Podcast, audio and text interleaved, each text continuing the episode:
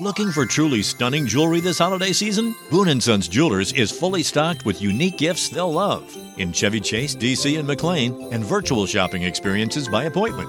Trusted by Washingtonians for over 70 years. BooneAndSons.com. Este episodio llega a ustedes gracias a Huggies, Mustela, Amadita Laboratorio Clínico, BioOil y Purex Baby. Bienvenidos a Baby Time Podcast, para nuevos padres y padres de nuevo. Hola, soy Micaela Riaza, madre de dos hijas, dula posparto, educadora de lactancia, educadora de preparación al parto y creadora de Baby Time. Mi compromiso con ustedes es proveerle información de manera llana, fácil de entender. Antes era la falta de información, ahora es el bombardeo de información. Los voy a ayudar a entender qué necesitas y qué está de más. Bienvenidos. bueno, bienvenidos de nuevo. Señores, en los últimos podcasts le he dado bastante en qué pensar. Estoy hoy con el libro El bebé es un mamífero, eh, escrito por Michelle Odent. Si me escuchan diciendo por ahí ese nombre, se mueren. Michel Odent. Él es francés. Pero si tú lo buscas, es Michel Odent. O-D-E-N-T. El libro se llama El bebé es un mamífero.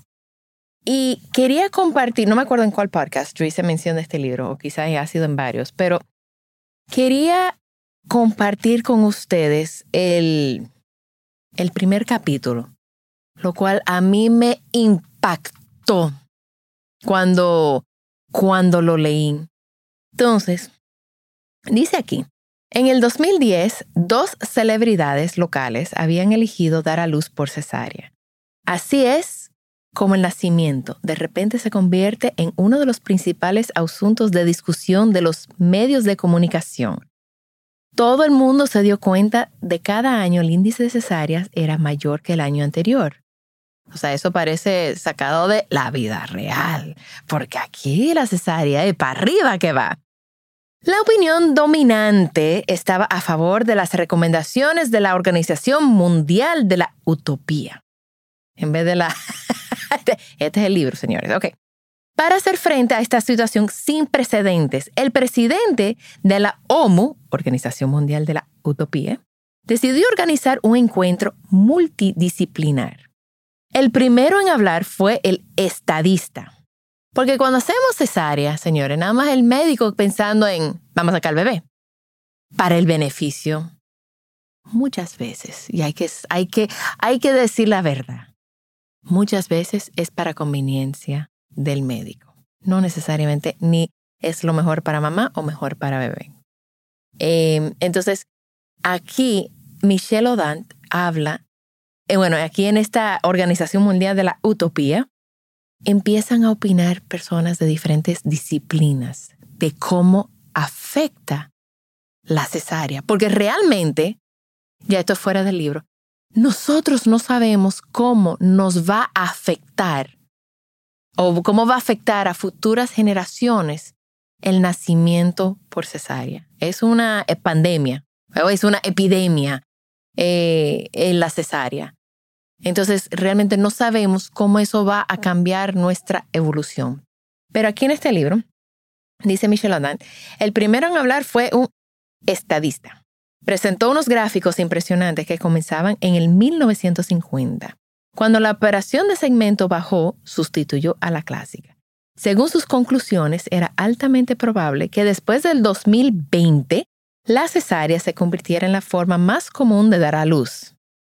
Ellos sabían lo que venía. Un conocido obstetra se vio obligado a comentar de inmediato ese dato, reivindicando que tendríamos que tener en cuenta el aspecto positivo que este nuevo fenómeno explicó, como la cesárea, se había convertido en una operación fácil, rápida y segura, y estaba convencido de que muy pronto la mayoría de mujeres preferirían evitar los riesgos asociados al parto vaginal. Eh, cualquier parecido a la realidad es pura coincidencia.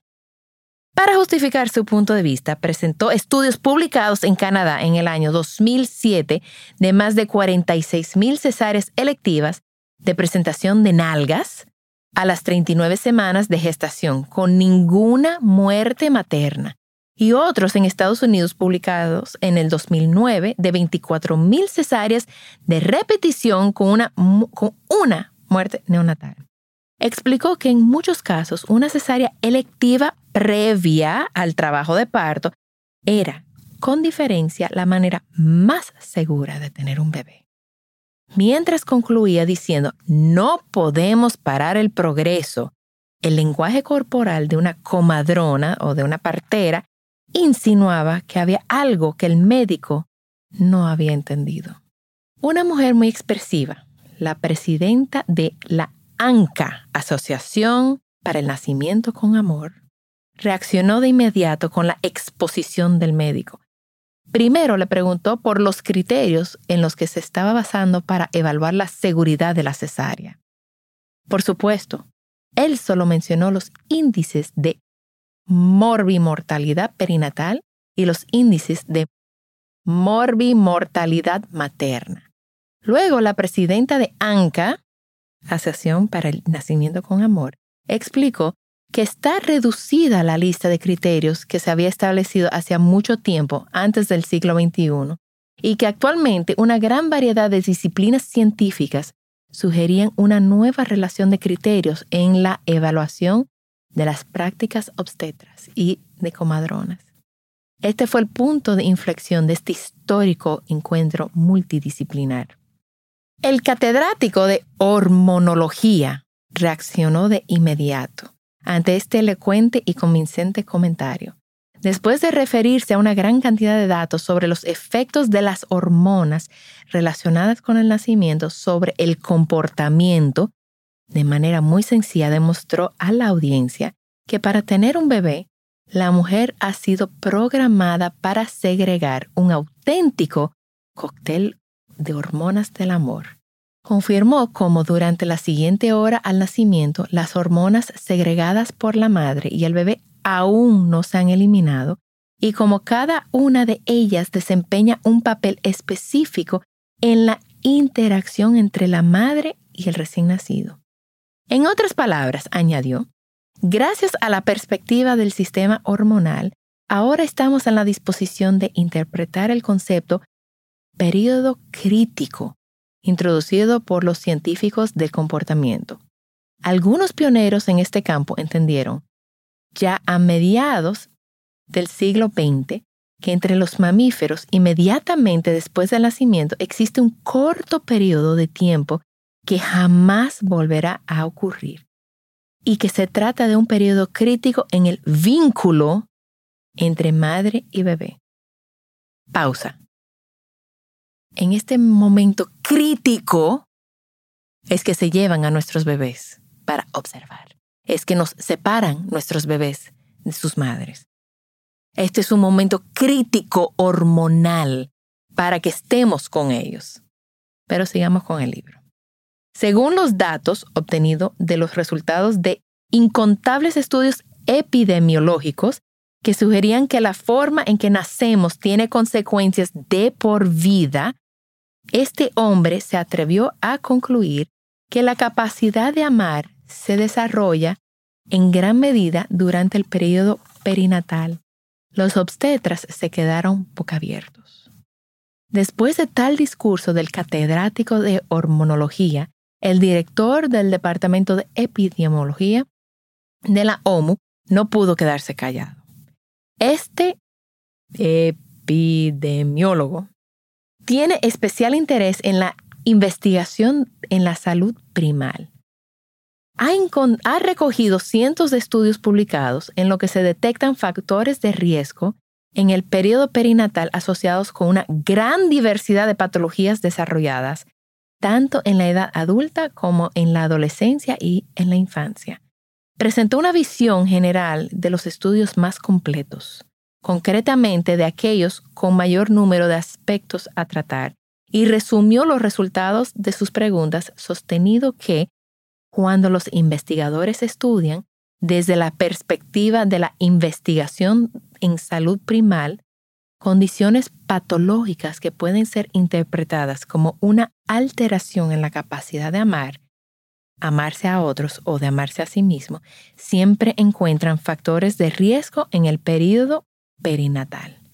Acerca de los comentarios de la presidenta de la ANGA sobre la necesidad de nuevos criterios para la evaluación de prácticas obstetras y comadronas, este epidemiólogo, epidemiólogo, epidemiólogo, ahí está, insistió en la necesidad de pensar a largo plazo. Para terminó, presentó la base de datos de investigación en salud primal como una herramienta para aprender a pensar a largo plazo. Luego, una genetista levantó impaciente la mano. Presento el concepto expresión genética como otra forma de interpretar las consecuencias de por vida de los acontecimientos pre y perinatales.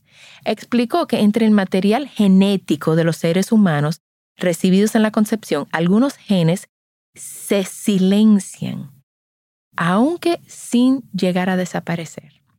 El fenómeno de la expresión genética está influenciado principalmente por factores ambientales ocurridos durante el periodo pre y perinatal. El obstetra estaba más y más atento y curioso, como si estuviera descubriendo algo nuevo, una de sus sensatas preguntas sobre la génesis de las patologías y los rasgos de personalidad le dieron la oportunidad a la genetista a explicar que la naturaleza del factor ambiental es, con frecuencia, menos importante que el momento de la interacción. Explicó el concepto del periodo crítico para la interacción gen-ambiente la presentación de la genetista condujo a una fructífera conversación multidisciplinar.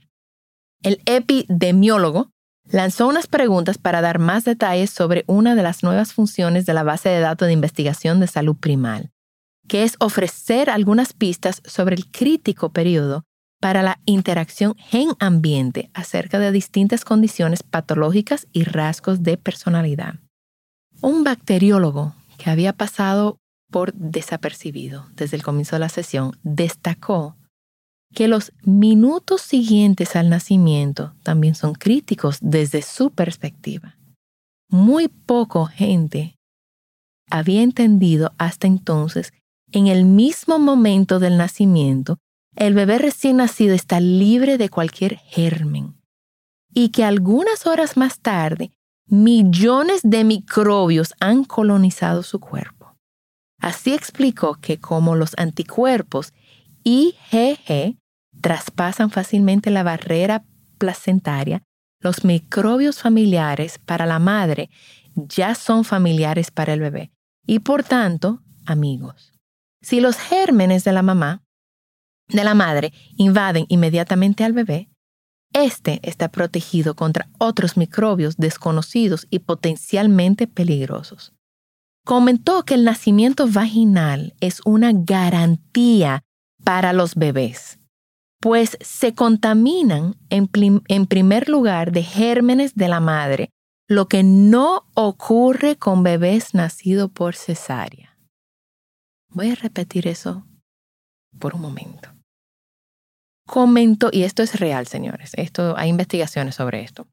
Eh, comentó el bacteriólogo que el nacimiento vaginal es una garantía para los bebés, pues se contaminan en primer lugar de los gérmenes de la madre, lo que no ocurre con los bebés nacidos por cesárea.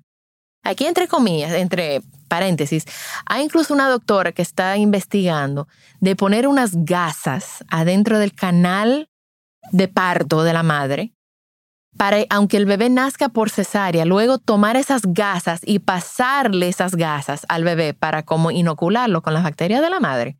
Eso se está investigando para los bebés que nacen por cesárea, para que todavía puedan recibir el beneficio de esas bacterias del canal vaginal.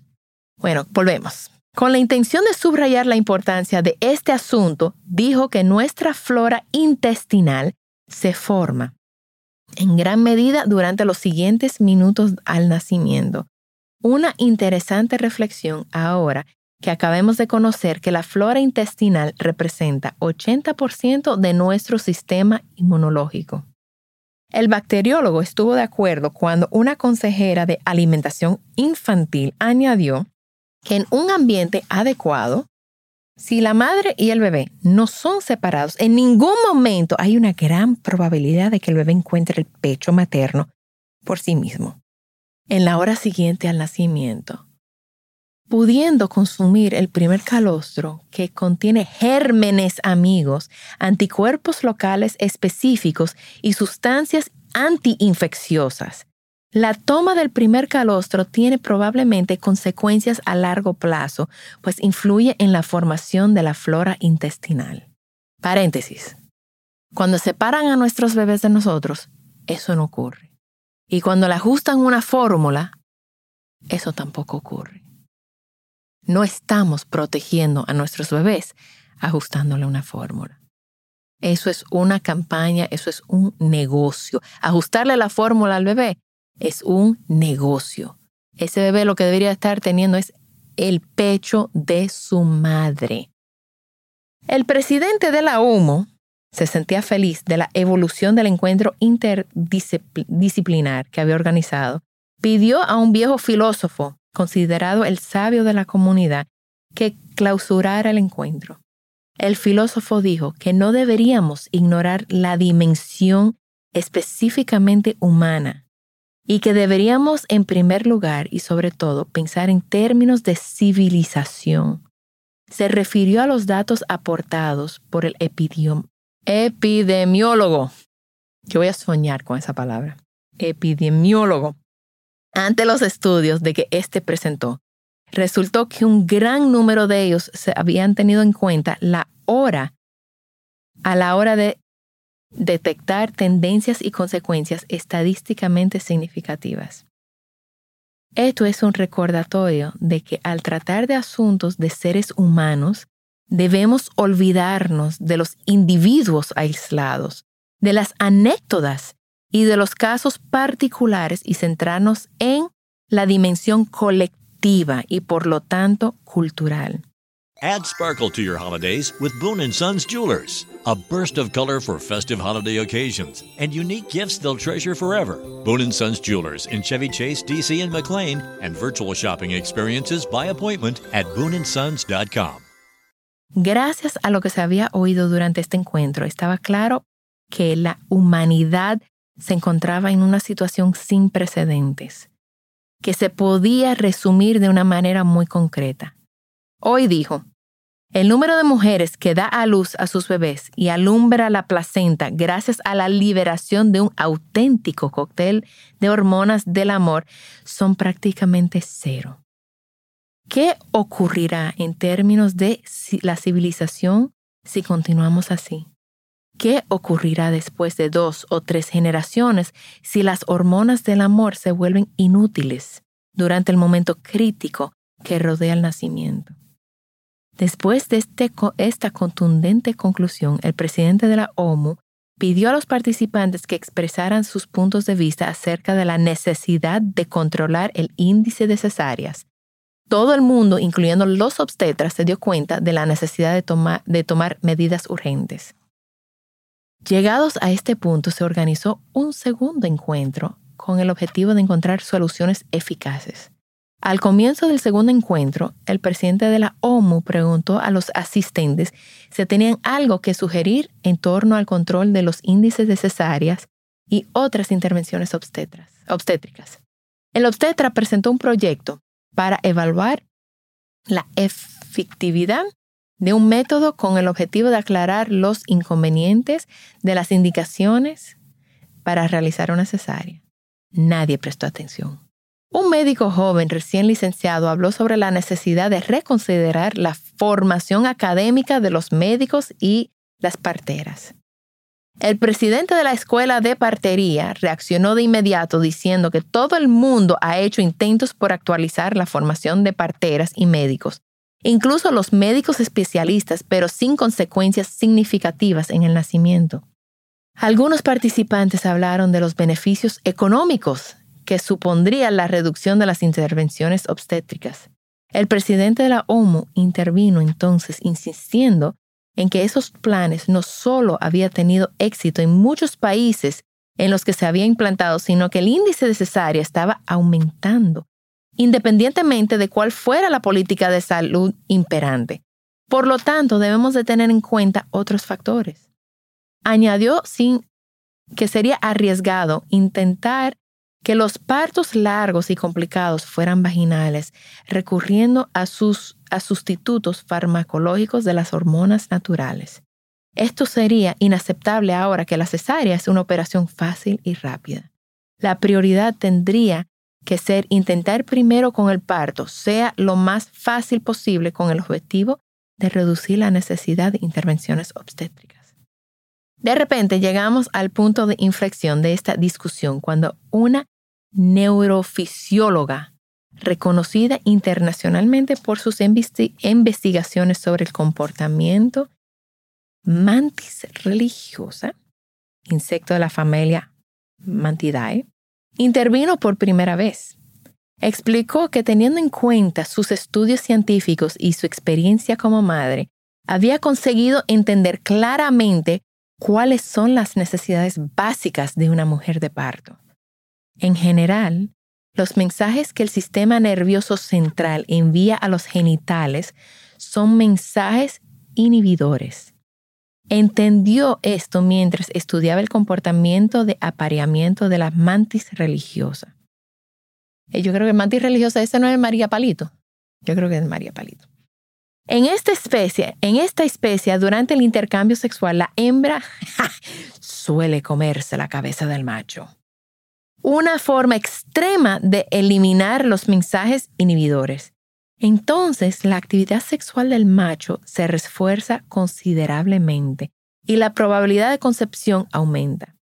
Esta neurofisióloga entendió que el efecto inhibidor del sistema nervioso central sobre cualquier episodio de la vida sexual es una norma general.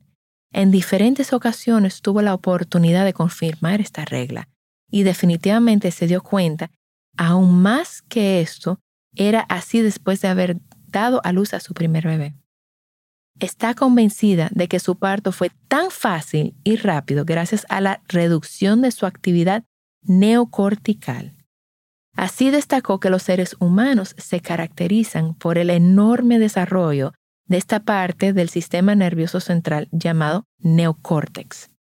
Cuando estaba de parto, obviamente su neocórtex estaba en total reposo, pues había olvidado completamente muchos de los detalles del lugar donde dio a luz. Recuerda vagamente que estaba en un lugar bastante oscuro y que no había nadie más alrededor excepto una partera en una esquina haciendo punto. También recuerda que en un determinado momento del trabajo de parto vomitó y la, la partera únicamente le dijo, a mí me ocurrió cuando tuve mi segundo bebé, es normal. Sin embargo, aunque no lo recuerda con claridad, está convencida de que este prudente comentario, como un cariñoso susurro, facilitó el progreso del trabajo de parto. Gracias a la presencia de la partera, era como la de una madre experimentada y tranquila. Ella se sintió completamente segura. Mirando hacia atrás, la neurofisióloga comprende que las condiciones facilitaron la reducción de la actividad en su neocórtex. Se sentía segura, mas no observada, en penumbra y en silencio. Por todo ello, y tras valorar lo que aprendió como neurofisióloga y lo que aprendió como madre, su propia práctica fue que reconsideraran los criterios de selección de las estudiantes de partería para acceder a una escuela de partería del futuro, la condición sería tener la experiencia personal de haber dado a luz sin ningún tipo de intervención médica y considerar su parto como una experiencia positiva. El obstetra no estaba de acuerdo con esta propuesta. Decía que había trabajado con parteras maravillosas que no eran madres. Y la directora de la escuela de partería replicó que todo el mundo conoce a buenas parteras que no son madres. Sin embargo, su deber, su deber es ofrecer garantías de que las parteras diplomadas de su escuela tengan rasgos de personalidad tales que su presencia cerca de una mujer de parto perturbe el progreso de trabajo de parto lo menos posible. Este es el motivo por lo que no puede imaginarse mejores criterios que los sugeridos por la neurofisióloga, porque esta propuesta está fuera de los límites de lo políticamente incorrecto. Pensaron inmediatamente casi todos para los que sí es aceptable en la tierra de la utopía. Entonces se oyó una voz de un hombre que se encontraba en una esquina, en una esquina de la sala. Era la voz de un joven técnico encargado de grabar la conferencia. Como persona ajena a esto, puedo hacer una pregunta ingenua. ¿Y qué tal si la condición para ser obstetra también tuviera que ser haber tenido la experiencia personal de dar a luz sin ningún tipo de intervención médica y considerar su parto como una experiencia positiva? Ese momento fue como si todo el mundo de la sala se encontrara en el mismo instante en el que Arquímedes gritó, Eureka, qué entusiasmo colectivo tan inolvidable. Para todos los presentes fue obvio que tal proyecto era lo suficientemente irreal como para ser aceptado sin más discusión ni demora en la tierra de la utopía. El comité se dispuso inmediatamente a organizar un periodo de transición de 15 años. Hoy es enero 2031. Estamos en disposición de presentar valiosas estadísticas relativas al proceso de transición que comenzó alrededor del 2024. Son datos impresionantes. Los índices de mortalidad perinatal son igual de bajos en todos los países con un nivel de vida similar. Los índices de traslados a unidades pediátricas se han reducido de manera asombrosa. No ha habido ni un solo caso de parto con forceps durante cuatro años. Desde que la prioridad ha sido evitar los partos vaginales largos y complicados, la utilización de ventosas y medicación es muy rara. Y lo más importante, el índice de cesárea es tres veces menor que antes del periodo de transición. El índice de lactancia a los seis meses está por encima del 90%. Y un psiquiatra infantil ha confirmado que el autismo es menos habitual que antes. Si el respetado filósofo, el hombre sabio de la comunidad, estuviera aún vivo, podría asegurar que ahora, en la tierra de la utopía, la mayoría de las mujeres dan a luz a sus bebés y alumbran sus placentas gracias a la liberación de un, de un cóctel de hormonas del amor. El nuevo presidente de la OMU y su equipo están preparando artículos para distintos tipos de medios de comunicación internacionales. Han lanzado un eslogan con la intención de difundir el mensaje de una manera clara y efectiva. Este es el eslogan seleccionado. Únicamente la utopía puede salvar la humanidad. Ese es el prólogo de este libro. Y nada más con ese prólogo, cuando yo lo leí, me impactó, porque de verdad que no se toma en cuenta todas las facetas de cómo el parto en cesárea nos puede afectar. Quizás no a mis hijas directamente, pero si mis hijas tienen cesárea y sus hijos tienen cesárea y sus, mis, mis bisnietos tienen cesárea, como dice la, la doctora de hormonas, ¿para qué va a servir el cóctel hormonal? Vamos a dejar de segregarlo. Ese cóctel hormonal que es necesario para crear ese vínculo inmediato, ese, esas hormonas, la hormona del amor, la oxitocina que está presente en el parto, que es la hormona que nos ayuda como a, que nos prepara para recibir a ese bebé y amarlo con todo nuestro ser. Lo vamos a dejar de segregar.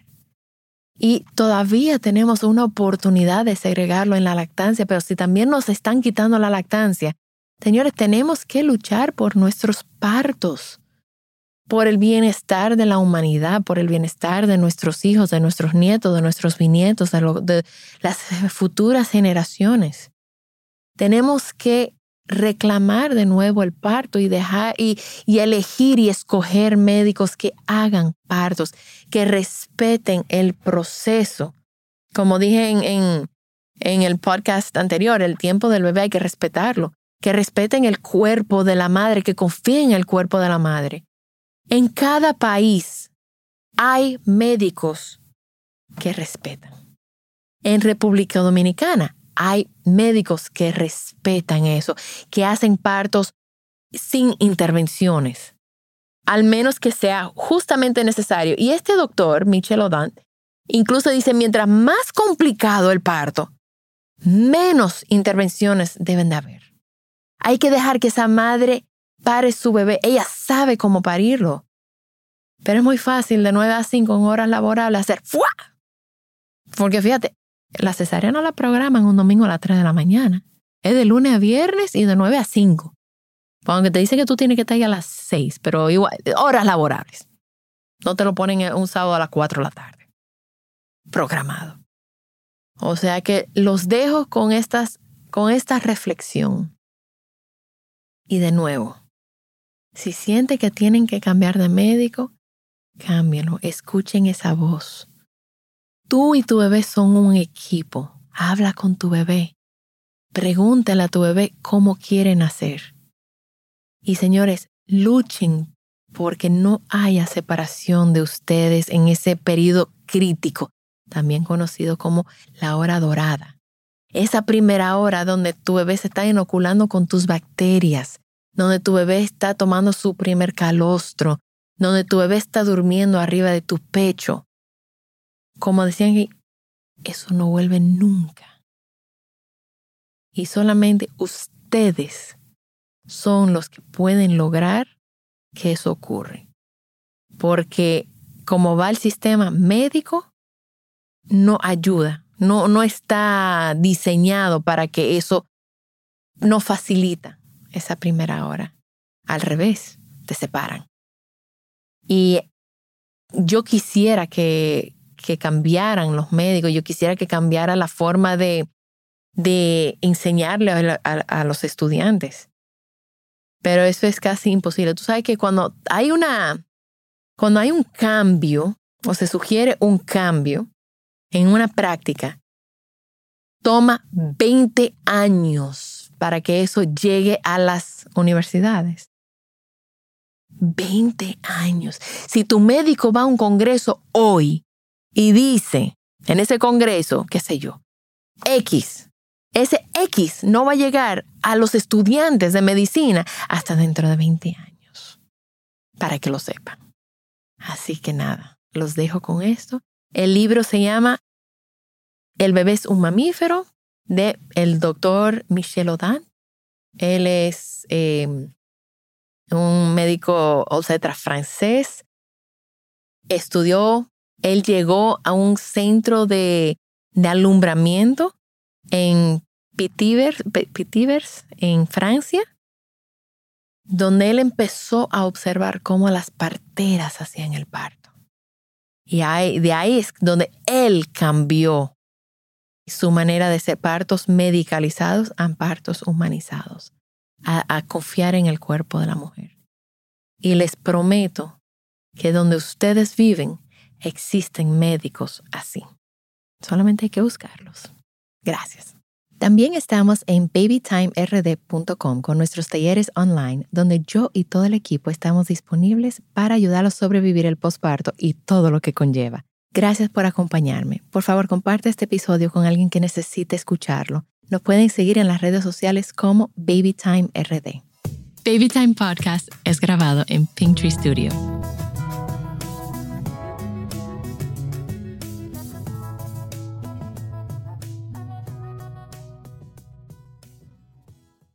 Come celebrate the holidays at the National Army Museum in Alexandria, Virginia.